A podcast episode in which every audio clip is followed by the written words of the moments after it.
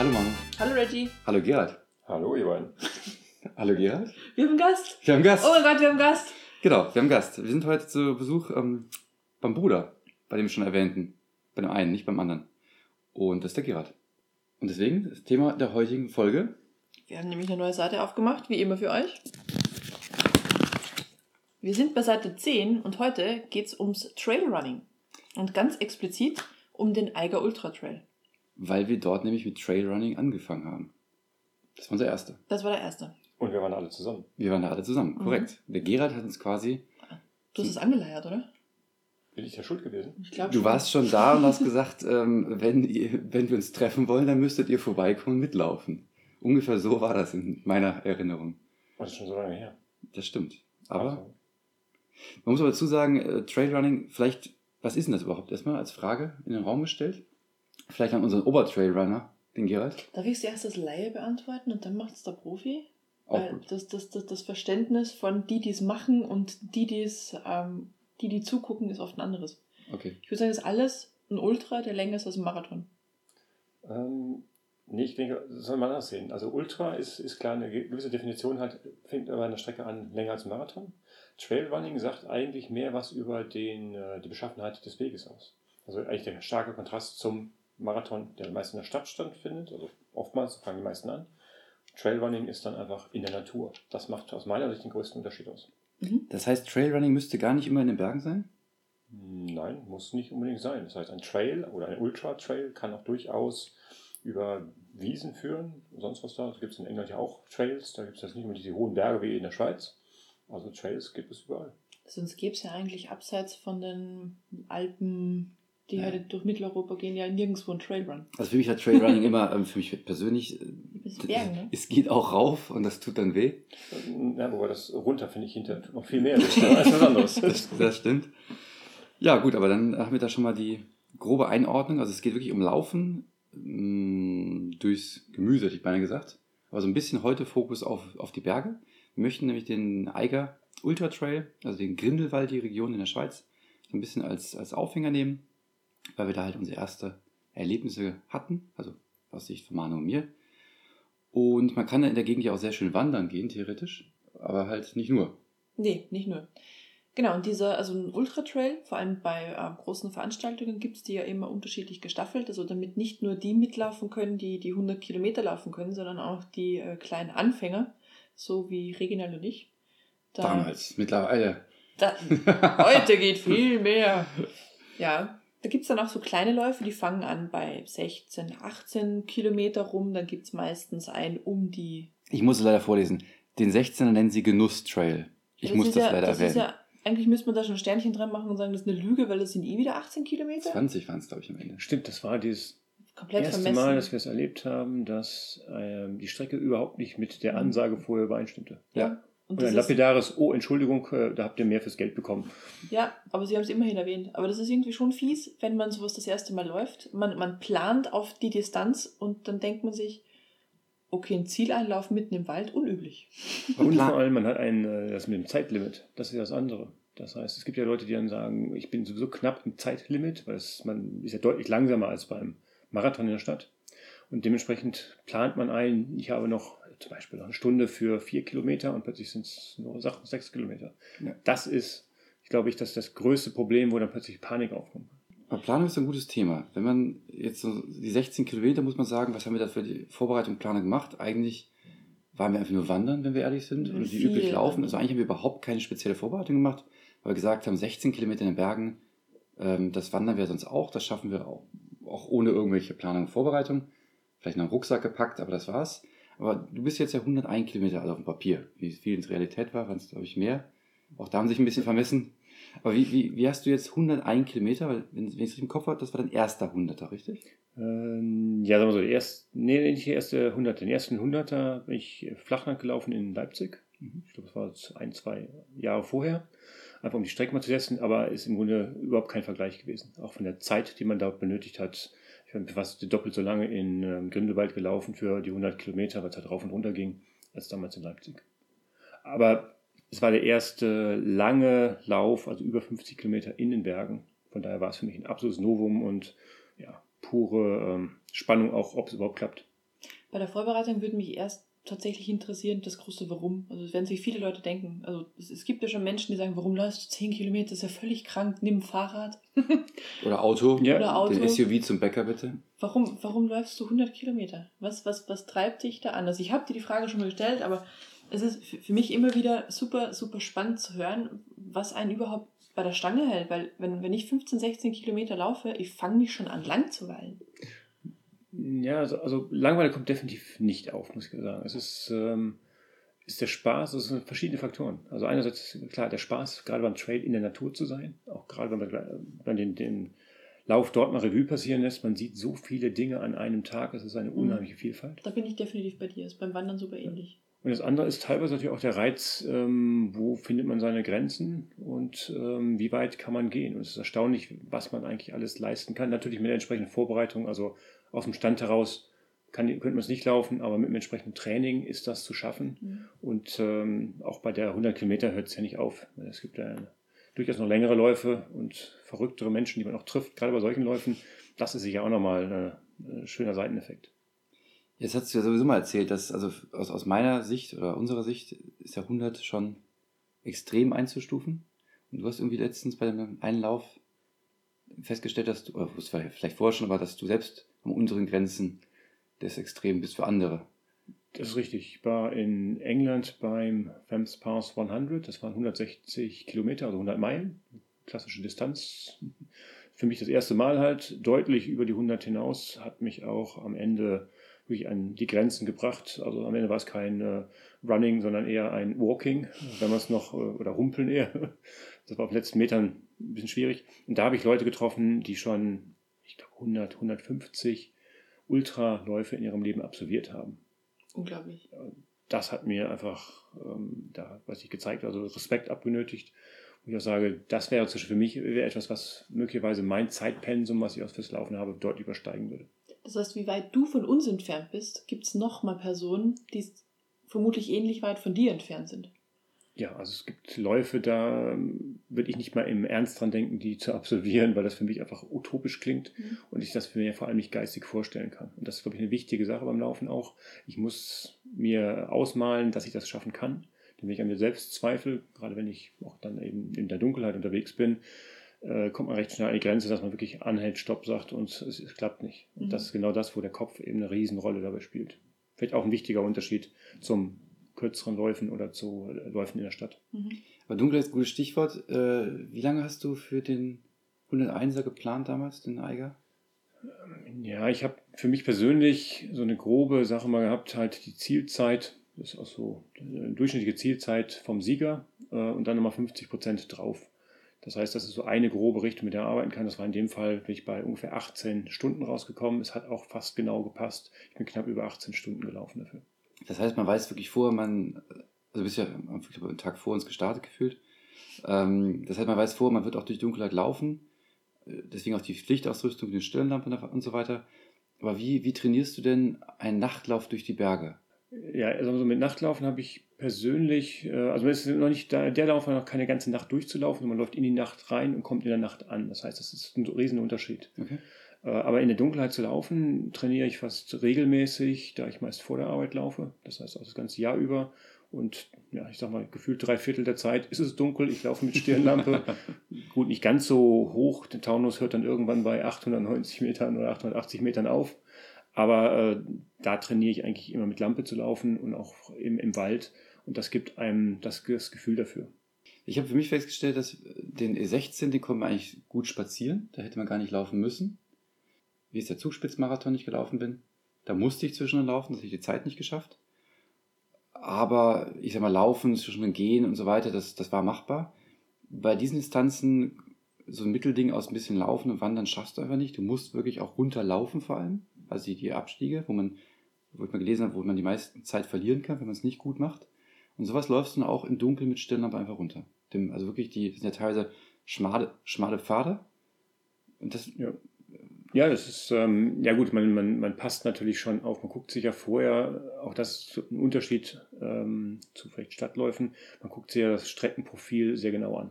Das heißt, man weiß auch, wann komme ich an einen Berg, wann ungefähr ist das, ist das im Hellen, ist es im Dunkeln und dementsprechend ähm, ja, passt man sich natürlich auch dann äh, geschwindigkeitsmäßig an. Aber wenn es zum Beispiel eine, ich sag mal, eine Forststraße ist, das ist kein Single Trail, aber eben kann ja auch durchaus mal eine Passage sein, da kann man ja herrlich auch mit einer etwas höheren Geschwindigkeit laufen. Wobei, also höhere Geschwindigkeit bei mir heißt dann vielleicht 7, 8 Kilometer die Stunde, vielleicht auch mal 8, 9 halt, aber darüber geht man eigentlich nicht, damit man auch nicht zu viel Energie verbraucht. Also aus meiner Sicht gibt es natürlich Leute, die rennen noch schneller, aber das ist dann nicht meine Liga. Das haben wir dann noch gesehen, als beim Eiger Ultra Trail damals der Sieger oder die ersten paar vorbeigelaufen sind. Die sind dann mit dem Zunder an uns vorbei. Da denke ich mir, Leute, ihr habt knapp jetzt schon die 100 Kilometer in den Beinen und immer noch so viel Kraft. Das muss doch alles vom Kopf kommen, oder? das war so ein kurzes Flachstück, bevor es den letzten Anstieg zum Zielhochgang ging und das ging durch unseren Campingplatz durch. Mhm. Also Gerald noch am Laufen. Wir sitzen halt gemütlich äh, am Campingplatz in Stühlen und die zischen dann noch an uns vorbei, ja. Aber mit, mit, mit was für einer Energie noch. Also es ist un, unfassbar. Andererseits hast du doch selbst auch erzählt, dass äh, du am, am, am Ende von deinem, von deinem Zugspitzmarathon auch noch so viel Kraft hattest. Stimmt, da bin ich die letzten zwei, ich hätte es nicht gedacht, da bin ich die letzten zwei Kilometer dann wieder mit einem Fünfer Schnitt gelaufen. Ja. Den ich sonst nicht laufen würde, wahrscheinlich. Aber ganz anderes Thema. Was aber noch lustig ist, wie wir das im Dunkeln laufen, wir hatten diesen Campingplatz da halt, wo wir dann mit unserem Lauf schon durch waren und gemütlich abends bei Wein äh, am Zelt saßen und konnten dann auf der anderen Seite des Tals die Läufer sehen, nämlich ihren Stirnlampen, wie sie sich da so. Diesen, das war hoch so Pfingstweit, ne? glaube ich, dieser kleine letzte Berg. Mhm. Ja, genau. Die Lichterketten sich durchzogen und dann fing das an, was anfing in den Bergen manchmal, sehr spontan. Ich hätte einen Herzinfarkt bekommen, wenn ich an deiner Stelle gewesen wäre, Gerald. Das Gewitter, das dann aufgezogen ist. Das, das hat euch ja dann auch zu einer Pause gezwungen. Ne? Genau, das ist auch gerade bei den Trailläufen nicht ungewöhnlich, dass es passiert. Mhm. Und ich glaube, es war eine, ein Jahr vor uns oder zwei Jahre vor uns. Den Lauf gibt es ja jetzt erst seit ein paar Jahren halt, ich glaube die sechste, siebte Ausgabe jetzt, ähm, dass es dann zu Abbrüchen kommt. Das heißt, das Wetter in den Bergen ist einfach unberechenbar. Ähm, bei uns hatten sie auch schon Gewitter angesagt. Klar, man bemüht sich dann natürlich so schnell wie möglich zu sein, wenn man es noch schafft. Denn hängen bleiben ist dann immer ein ja, wie soll man sagen, äh, natürlich dann schade, weil man natürlich eigentlich ankommen möchte, mhm. aber wenn es abgebrochen wird und der Veranstalter sagt das, gibt es auch keine Diskussion, da muss man es dann halten, die machen es aus gutem Grund. Und wenn man dann weiterläuft, ist man, äh, sagen wir so, nicht mehr in der Lage, die, die Risiken wirklich selbst einzuschätzen. Ja, bei uns äh, zu der Sache, das war, das war tatsächlich ähm, lustig halt. Also es wurde dann dunkel, so bei, ich glaube, war ich bei 80 Kilometern. Und man merkte schon, oh, das, der Regen kommt langsam auf. Und irgendwann fing es dann auch an zu regnen. Und dann äh, wusste ich halt, okay, das letzte Anstieg hoch und es schüttete und dann ging das Gewitter los. Und ähm, also meine Hauptsorge war eigentlich, man hat ja diese Stöcke in der Hand, mit denen man sich den ganzen Tag über da auch bewegt, halt rauf und runter helfen ja super. Und irgendwann diese Idee so, hm, ich habe jetzt Metallstöcke in der Hand und das Gewitter ist irgendwie direkt bei uns. Also das war so der Moment, wo man sich am wenigsten gut gefühlt hat. Und diese Stöcke zwar so klein gefaltet, was ja super gut geht, trotzdem waren sie, blieb es Metall und blieb in der Hand. Und ähm, ja, das war so die, der Hauptpunkt. Und das andere war halt einfach der Regen und das Brillenträger, ähm, also mit knapp vier Dioptrien, ist man auf die Brille ein bisschen angewiesen.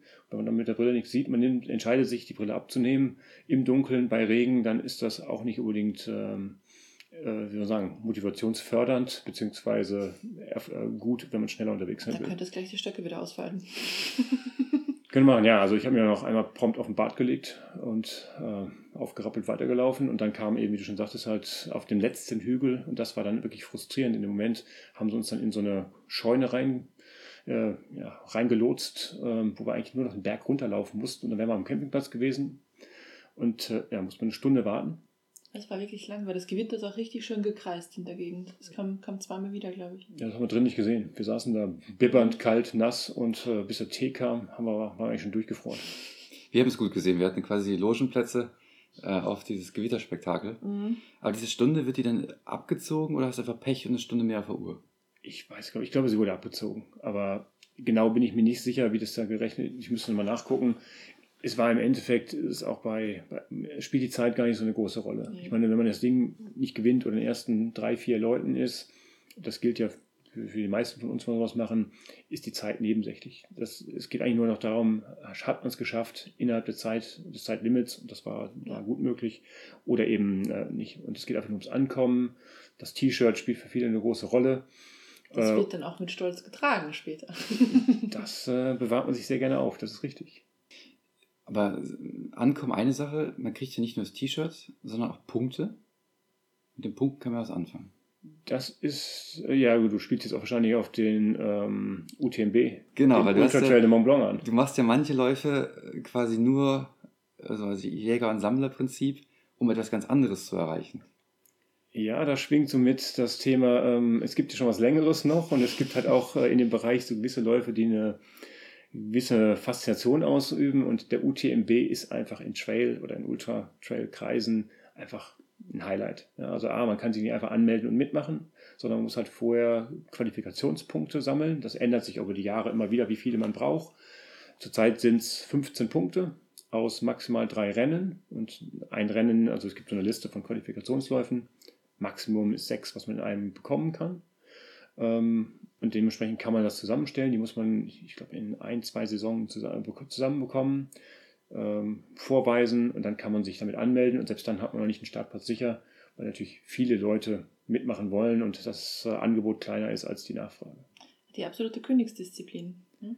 Wie viel sind es? Wie viele Kilometer? Über 200? Nee, das ist auch so, ich meine, ist 170, also im Grunde entspricht es ungefähr einem 100-Meilen-Lauf. Das ist das, was man so als Klassiker genommen hat, also 160, 170 Kilometer ungefähr. Mhm. Aber eben die Höhenmeter und es geht halt um den Mont Blanc rum, was nochmal ein spannendes Terrain ist. Also das ist nochmal eine andere Hausnummer, weil man also deutlich länger unterwegs ist. Und da läuft man auch tatsächlich eine ganze Nacht, mindestens Mhm. eine Nacht durch, einige sogar zwei. Unglaublich. Und das in, mitten in den Bergen, ne? Also Aber- der, der, der Eiger hat ja irgendwie 7000 Höhenmeter gehabt, glaube ich, für dich. Ja, müsste ungefähr gewesen sein, ja. Und Der Mont Blanc ein bisschen mehr, glaube ich. Ja, wobei die Höhenmeter sind nur eine Sache. Wir waren ja im Jahr danach in, äh, in Davos. Da Mhm. gibt es den Swiss Iron Trail. Der hat ähm, teilweise auch ähnliche Höhenmeter, ist aber vom Terrain her, fand ich ihn persönlich viel anspruchsvoller, weil es also teilweise auch da viel felsiger war. Mhm. Und ähm, das war also mal, ja, wie gesagt, eine andere Herausforderung für die Knochen, aber auch für den Kopf. Das glaube ich. Ja, vor allem, wenn du dann wirklich kilometerweise nur über Kies, über Steine läufst, dann ist das natürlich komplett was anderes, als wenn du in, in der Baumgrenze quasi läufst oder unterhalb der Baumgrenze läufst, dann noch viel Dreck hast, was dir aber auch nicht richtig hilft, ne, wenn es wirklich nass ist, wird es ja auch gleich massiv gefährlich. Und was ich bei unserer Strecke gesehen habe, also wir kamen ja nicht so hoch, unsere hatte irgendwie 1000, 1200 Höhenmeter oder irgend sowas. Deswegen war es dann nur rutschig und matschig, aber manche Leute schalten dann tatsächlich auch den Kopf ein bisschen aus und sagen, das muss gehen. Und dann siehst du aber, wie sie rein der, der Reihe nach fliegen. Ja, das ist ein gewisses Risiko, plant man wahrscheinlich mit ein. Also wenn man schnell unterwegs sein möchte, der eine oder andere nimmt das Risiko halt höher. Wie gesagt, muss man für sich selbst immer entscheiden. Ich, ich glaube nicht, dass es immer notwendig ist, da mit, mit maximalem Risiko in die Sache reinzugehen. Aus meiner Sicht ist es eher die, die sinnvolle Planung der Ressourcen, die man zur Verfügung hat. Und da ist natürlich jeder ganz unterschiedlich unterwegs. Ja, aber gerade wenn man Punkte sammelt, muss man das Ganze ja eigentlich super langfristig betrachten, über ein paar Jahre. Weil man will ja fit bleiben auch fürs nächste Rennen. Die 15 Punkte kommen ja nicht von irgendwoher. Ne? Ja, aber es sind schon ein paar Rennen, die man dann absolvieren muss. Dazwischen natürlich das Training, ganz klar. Es ist ein längeres Projekt. Aber wenn Laufen und gerade das Traillaufen Teil des, des eigenen Lebens ist, dann wird es halt irgendwo immer wieder eingebaut. Mhm. Das macht, glaube ich, auch den Spaß aus. Also Spaß ist, glaube ich, ganz wichtig dabei. Ansonsten läuft man nicht stundenlang irgendwo durch die Nacht. Weil der nachts ist ja die, die schöne Sicht, die man tagsüber genießt, äh, hat man ja weniger davon. Das ist ja eher dann das Erlebnis mit sich und möglicherweise der Natur ähm, alleine zu sein.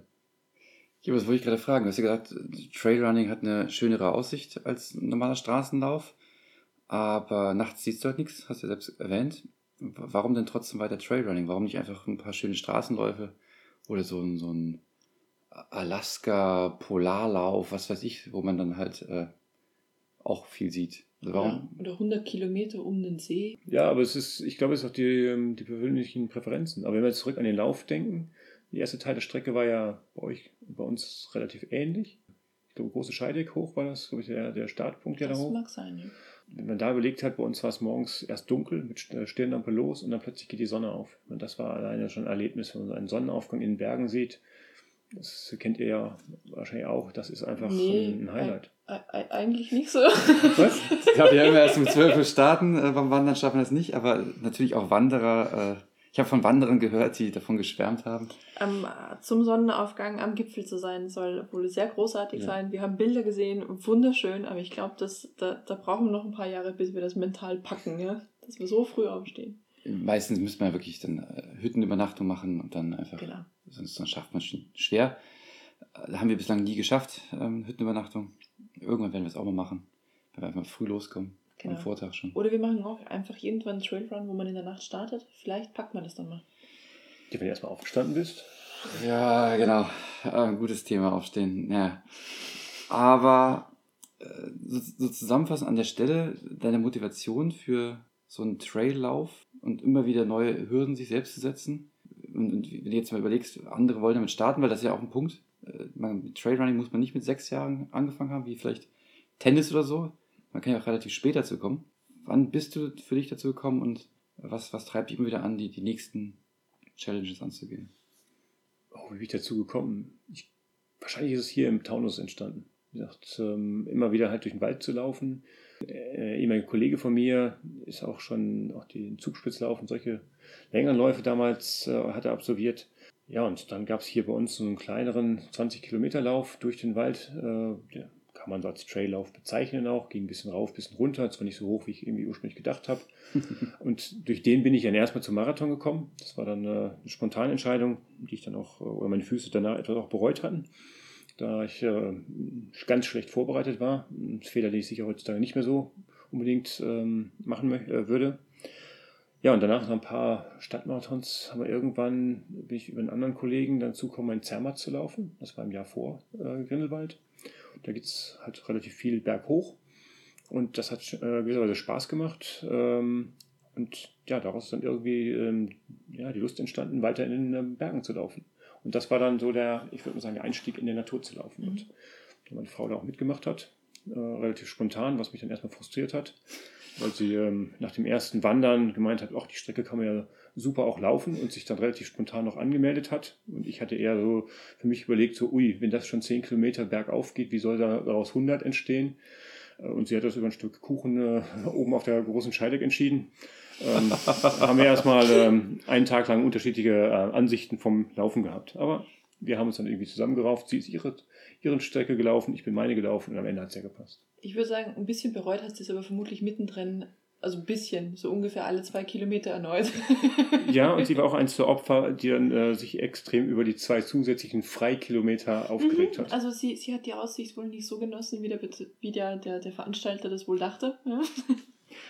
ja, was sie aber nicht, geschafft haben wir es alle. genau, das hat sie nicht davon abgehalten, im Jahr drauf ähm, über 40 Kilometer in Davos zu laufen äh, oder zu gehen. Und dann da kommt wieder das T-Shirt Mhm. natürlich rein. Das war das T-Shirt und das fand ich besonders witzig, denn ähm, der Schokoladenkuchen an einer der Verpflegungsstationen. Denn Verpflegung ist ja bei den Läufen auch nochmal ein wichtiges Thema. Das stimmt. Ja, Was ist mit dem Schokoladenkuchen? Die Geschichte kenne ich gar nicht.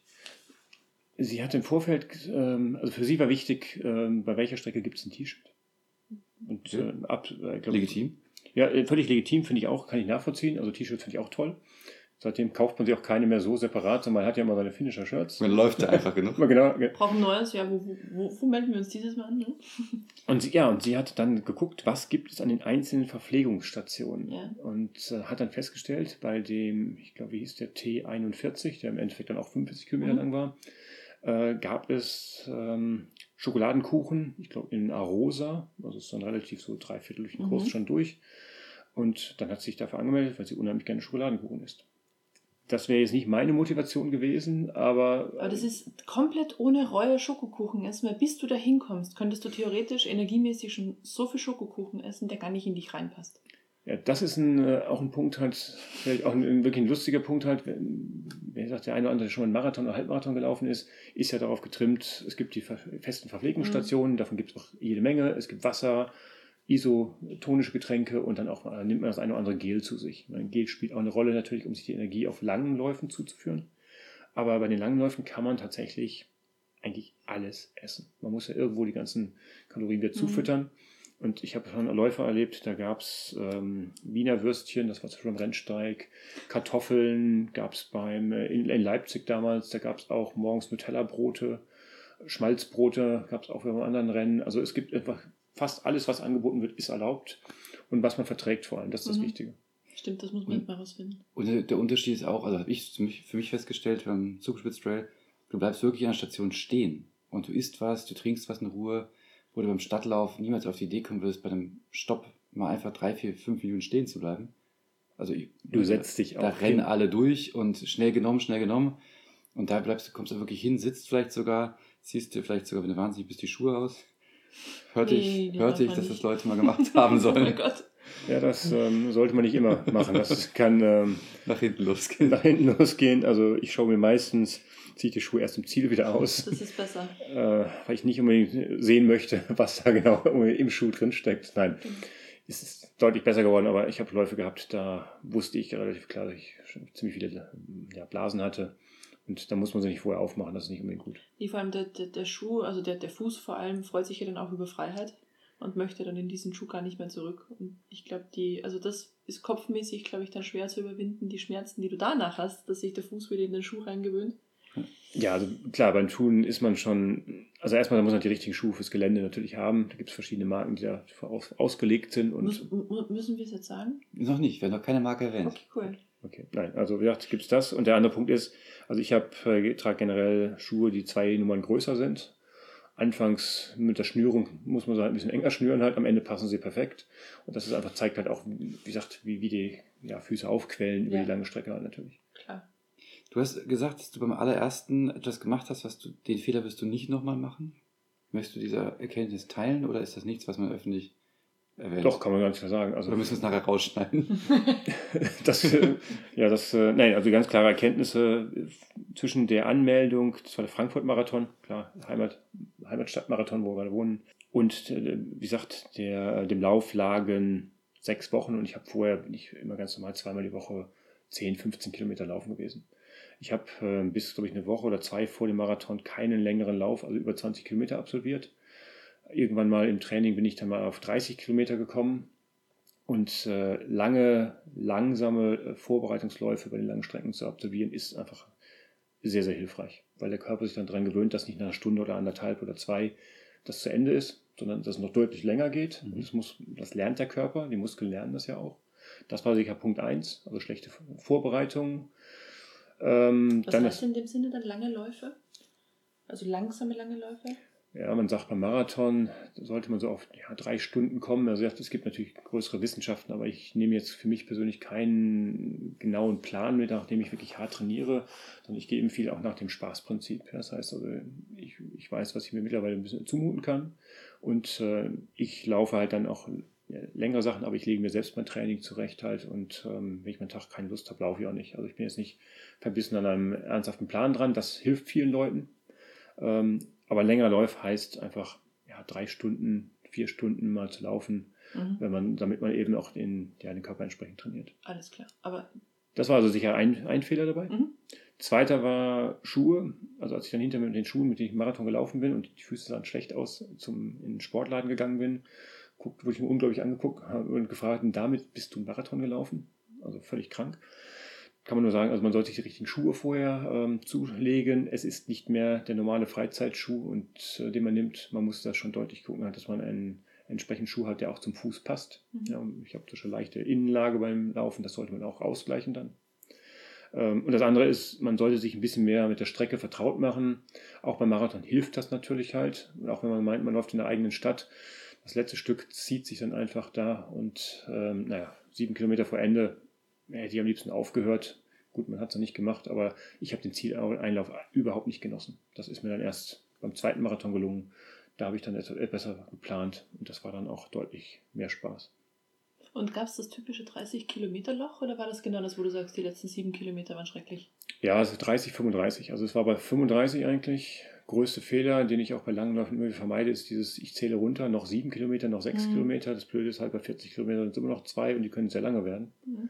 Ähm, ich zähle eigentlich nur noch positiv. Das heißt, ich habe schon 30 geschafft, ich habe 35 geschafft. Auch gerade bei langen Läufen extrem wichtig. Ähm, ich vermeide das Runterzählen. Mich bringt es immer wieder an, die Grenzen dessen, dass doch die Warum-Frage aufkommt. Aber das, äh, wie gesagt, handhabt jeder natürlich auch unterschiedlich. Ich weiß nicht, wie ist es bei euch denn? Also ich, ich habe den Fehler gemacht beim Halbmarathon, dass ich runtergezählt habe und es hat mir überhaupt nichts geholfen und es hat in meinem Kopf lediglich einen Schalter umgelegt, der gesagt hat, so, wir hören jetzt auf. Ja, das, das war's. Wer, wer, wer läuft denn 21 Kilometer und vor allem aus welchem Grund denn? Ja, und Ja. es ist flach und es tut sich hier nichts. Und ich, mich hat es tatsächlich dann motiviert. Ich war sehr, sehr zum Leidwesen von Reggie, weil er ist vorher schon diese... Ich habe alles versucht. Ich habe gesagt, komm, du hast schon so viel geschafft. Mach dies, mach das. Dann irgendwann jetzt kneift die Arschbacken zusammen, es sind nur noch vier Kilometer. Ich habe wirklich alles nett, böse, ab, ab alle Kilo Register gezogen, es hat nichts gebracht. Ab, ab Kilometer 17 hat bei mir der Kopf zugemacht, weil da, da fängt dann auch mal an, was weh zu tun. Ne? Und das wird dann mehr und dann überlegt man, hm, ist das jetzt gut, wird das jetzt noch mehr, macht man sich damit generell was kaputt und der Kopf beschäftigt sich und denkt sich, eigentlich war jetzt stehen bleiben die schlauste Überlegung. Ne? Warum läufst du gerade noch weiter? Und dann dieser dann, Zuschauer am Wegesrand. Das war bei Kilometer 19,5, also wirklich schon, du, du hast das Ziel schon gerochen. Ja? Und ich dachte mir, ich scheiß drauf, ich bleibe jetzt stehen, ich habe keinen Bock mehr. Schreit der, Manuela, du schaffst das! Du hast ja auf deinem, auf deinem Nummernschild, ja. ne? hast deinen Namen drauf. Und ich denke mir, der Junge hat recht, ja, und zieh los. Und ich denke mir einfach nur, willst du mich verarschen? Naja, also das offenbar bei ihr zieht wenn das Publikum irgendwas sagt. So viel, so viel zum das, Kopf. Ja. Das ist wirklich, wirklich toll bei den Läufen. Du hast ja nicht, nicht sehr viele äh, an der Strecke, aber die, die da sind, machen eine super Stimmung. Dann haben oft diese Kuhglocken und bimmeln halt und du hörst die schon. Äh, im, ich habe sie schon eine Stunde vorher gehört, weil es halt den Berg hochging. Genau, 500 Meter vor dir, eine Stunde später. genau, ungefähr. Gefühlt kommst du gar nicht näher, aber das ist natürlich, da ist eine Hammerstimmung. Ich hatte Gänsehaut, als ich da oben bei dieser Stelle ankam, wo die dann endlich standen und dann, ja, yeah, gröl, gröl, gröl. Die Stimme ist wirklich herausragend.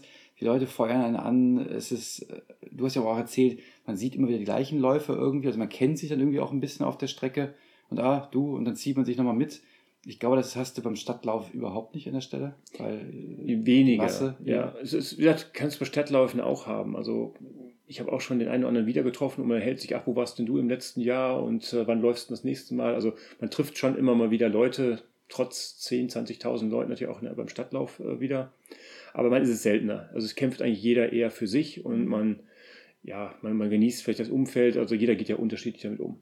In den Bergen dagegen oder auch gerade in der Nacht findet man sich oftmals dann auch zu zweit mal zusammen.